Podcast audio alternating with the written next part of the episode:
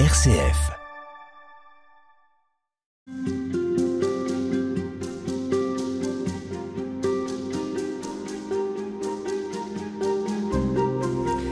Et nous voici maintenant dans ce temps qui suit Noël. Mais que s'est-il passé pour nous durant ces semaines de l'Avent et cette messe qui célébrait la naissance de Jésus? Avons-nous médité devant la crèche cette incroyable nouvelle selon laquelle Dieu est venu sur terre en la vie de Jésus. Cela s'appelle l'incarnation et cet événement vous saisit depuis de longues années, Sir Michael Edwards. Bonjour. Bonjour. Vous êtes le premier Britannique à avoir été élu à l'Académie française en 2013. Vous êtes poète, passionné par la Bible. Vous passez votre vie euh, entre Paris et la Bourgogne.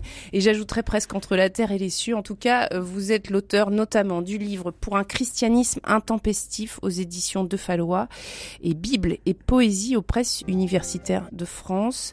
On va parler d'émerveillement dans cette émission, Sir Michael. Mais le premier événement qui euh, est peut-être pour vous la langue française. C'est une découverte lorsque vous avez 11 ans. Oui, et hum, je pense que cette découverte, que je ne comprenais pas à l'époque, évidemment, quand on a 11 ans, qu'est-ce qu'on comprend, était en fait euh, euh, salutaire, dans le sens exact de salutaire, dans le sens que j'avais l'impression qu'il y avait non seulement d'autres mots que les mots anglais, mais un autre monde qui se cachait derrière ces mots, qu'il y avait un, peuple qui ne parlait pas comme euh, moi et mes parents et mes amis. Euh, et cet autre monde me fascinait. C'est pour ça que j'étais fasciné par le français. C'était en partie les sons, parce que je, je déjà des poèmes, mais surtout, bien que je ne me l'exprimasse pas exactement comme cela à l'époque, c'est ce monde étrange et autre qui était le monde des Français. Et plus tard, quand je suis devenu chrétien, euh, cet autre monde, tout d'un coup, euh, s'est présenté, est apparu. Et on y reviendra, l'étrangeté, ça fait partie de l'émerveillement. Euh, vous êtes passionné par Shakespeare. On parle incarnation cette semaine. Est-ce que vous rapprocheriez le to be or not to be, être ou ne pas être? Telle est la question que pose Hamlet avec le sujet de l'incarnation, la naissance d'un enfant qui est Dieu, c'est-à-dire euh, Jésus, fils de Dieu, venu vivre sur terre. En un sens, non. Mais pour continuer la conversation, cette tirade est très difficile en fait, parce que le reste du tirade montre que ce que Hamlet a en esprit, c'est surtout le suicide. C'est en quelque sorte, euh, est-ce que je vais me suicider ou pas euh, Mais Shakespeare en tire quelque chose de beaucoup plus philosophique, finalement, existentiel, to be or not to be. Et euh, c'est une question que les gens se posent. Pourquoi est-ce qu'il y a quelque chose? Plutôt que rien. Pourquoi est-ce qu'il y a l'univers? Euh, Le Big Bang, pourquoi est-ce qu'il y avait mm. à l'origine quelque chose euh, tellement dense que le Big Bang a pu se produire, l'univers euh, se créer, notre galaxie, notre Soleil, notre planète Et l'arrivée de Jésus est une sorte de bombe de la même façon, c'est une sorte de Big Bang. tout d'un coup, la réalité euh, qu'on avait comprise, euh, qui était matérielle, euh, mentale, cérébrale, morale, peut-être aussi un peu spirituelle, parce qu'on croyait à l'existence des dieux, explose. Je n'avais jamais pensé comme cela, mais en un sens, c'est le Big Bang. Le monde explose parce que tout d'un coup, les, les mythes religieux euh, de l'Antiquité où il y avait souvent euh, des, des hommes-dieux. L'idée de l'homme-dieu était, était, banale même. Et, il y avait souvent aussi, pour, pour euh, nous projeter dans l'avenir de, de, Jésus, il y avait aussi des, des, des, dieux qui étaient, qui étaient sacrifiés, consacrifiés pour... Euh, le bien de l'humanité, Osiris qui, qui meurt dans la mer et qui ressuscite, etc. Mais pour la première fois, et l'unique fois, ces mythes se réalisent dans la réalité, si on peut dire. Oui, j'allais dire quoi de neuf? C'est que ça prend réalité. C'est ça l'incarnation, on est dans le sujet. Oui, tout d'un coup, il y a vraiment un, Dieu qui est vraiment un homme et qui est parmi nous. Alors, est-ce que ça suscite de l'émerveillement? Parce que vous avez été, vous, euh, auteur d'une série de cours sur l'émerveillement que vous avez enseigné au Collège de France en 2006-2007. Vous en avez tiré un livre qui s'appelle De l'émerveillement. Michael Edwards, est-ce que l'émerveillement a à voir avec l'incarnation? Oui, parce que l'émerveillement euh, qu'on redoute dans certains milieux, euh, les milieux scientifiques par exemple, l'émerveillement, ça vous en, ça vous enlève euh, la possibilité de voir que tout est rationnel et que tout procède par euh, théorie et expérimentation. Euh, l'émerveillement n'est pas simplement une émotion où on s'émerveille devant le coucher du soleil, etc., mais que cet émerveillement me semble extrêmement important. Pourquoi est-ce qu'on s'émerveille euh, On s'émerveille devant un paysage, devant un bébé, etc. Mais c'est aussi une sorte de, comme je dis dans ce livre, une émotion euh, ontologique, existentielle. On passe dans un autre monde quand on s'émerveille. Euh, on voit le monde différemment. le monde sans changer physiquement, mentalement, euh, change entièrement parce qu'on voit dans le monde autre chose que ce qu'on voit d'habitude. Euh, le coucher du soleil, ça s'explique. Absolument. Toutes les couleurs euh, que, l'on voit dans le ciel s'expliquent par l'astronomie la, la physique.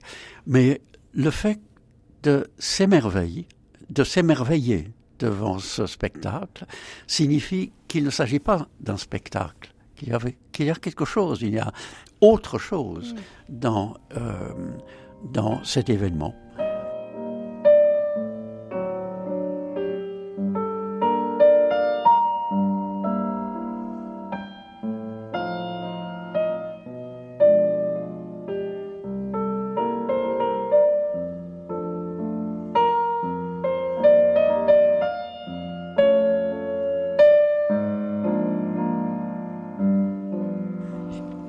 Justement, euh, vous dites qu'il y a autre chose. Si on reprend euh, l'évangile selon Saint Jean, les premiers vers, au commencement était le Verbe, et le Verbe était auprès de Dieu, et le Verbe était Dieu. Et c'est par lui que tout est venu à l'existence, et rien de ce qui s'est fait ne s'est fait sans lui. En lui était la vie, et la vie était la lumière des hommes. Là aussi, d'où vient cet émerveillement à ce que le Verbe se fasse chair? Je pense d'abord que au début de, l'évangile de Jean, Enarche Logos, il, il réécrit le début de, la Genèse, comme on sait. Au commencement, Dieu créa le ciel et la terre. Et quand on regarde d'autres, les autres évangiles, euh, eux aussi, la plupart du temps, recommencent. Euh, Marc, je pense que c'est Marc, annonce la Genèse, non c'est Matthieu, annonce la Genèse de Jésus. Oui. Et, Genesis en, grec, et Genesis est le mot que, que l'on trouve euh, comme le titre du premier livre de la Bible dans la traduction de la Septante qui est en grec. Et c'est pour cela que nous disons d'ailleurs Genèse, Genesis en anglais. Euh, et on s'émerveille, me semble-t-il, du fait que c'est vraiment le recommencement. Tout recommence avec la naissance de Jésus. Euh, il y a eu l'Ancien Testament, qui est euh, déjà une alliance entre Dieu et son peuple, et au-delà du peuple euh, d'Israël, avec tous les peuples du monde, avec les gentils, comme on disait. Et l'incarnation, c'est le moment où le nouveau monde commence. Le nouvel homme commence dans l'individu. Pour citer Paul, il y a l'ancien, le, vieil homme et le, nouvel homme. Euh, la nouvelle terre et les nouveaux cieux commencent euh, avec euh, avec l'incarnation. la promesse dans l'Ancien Testament, dans Ésaïe, que Dieu, au moment où le, notre monde sera détruit, fera un nouveau monde, euh, une nouvelle terre pour les chrétiens, ce qui n'est pas euh, ce que l'on dit le plus souvent d'ailleurs. Non, mais vous faites bien de dire que c'est le nouvel homme parce que euh, d'aucuns vous diraient regardez le monde d'aujourd'hui, regardez celui d'avant. Qu'est-ce que votre Jésus a bien pu changer? Ben, malheureusement, et c'est notre faute, il a changé beaucoup de choses à l'intérieur des chrétiens, euh, mais les chrétiens ne vivent pas comme maintenant comme les chrétiens de euh, de l'époque de Jésus et, juste après, l'époque des, des, apôtres. Vous êtes en train de nous dire que les chrétiens passent à côté du Christ? Je, je, parle pour moi-même, hein, je ne critique pas les autres.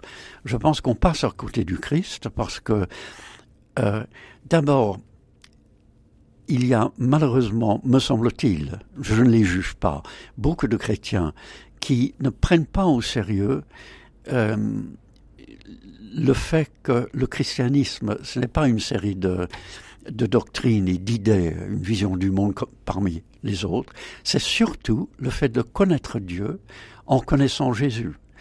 Et euh, il y a des, observations de Paul qui sont tout à fait euh, euh, presque surréalistes. Pour moi, vivre, c'est le Christ. Et j'ai un poème en anglais qui commence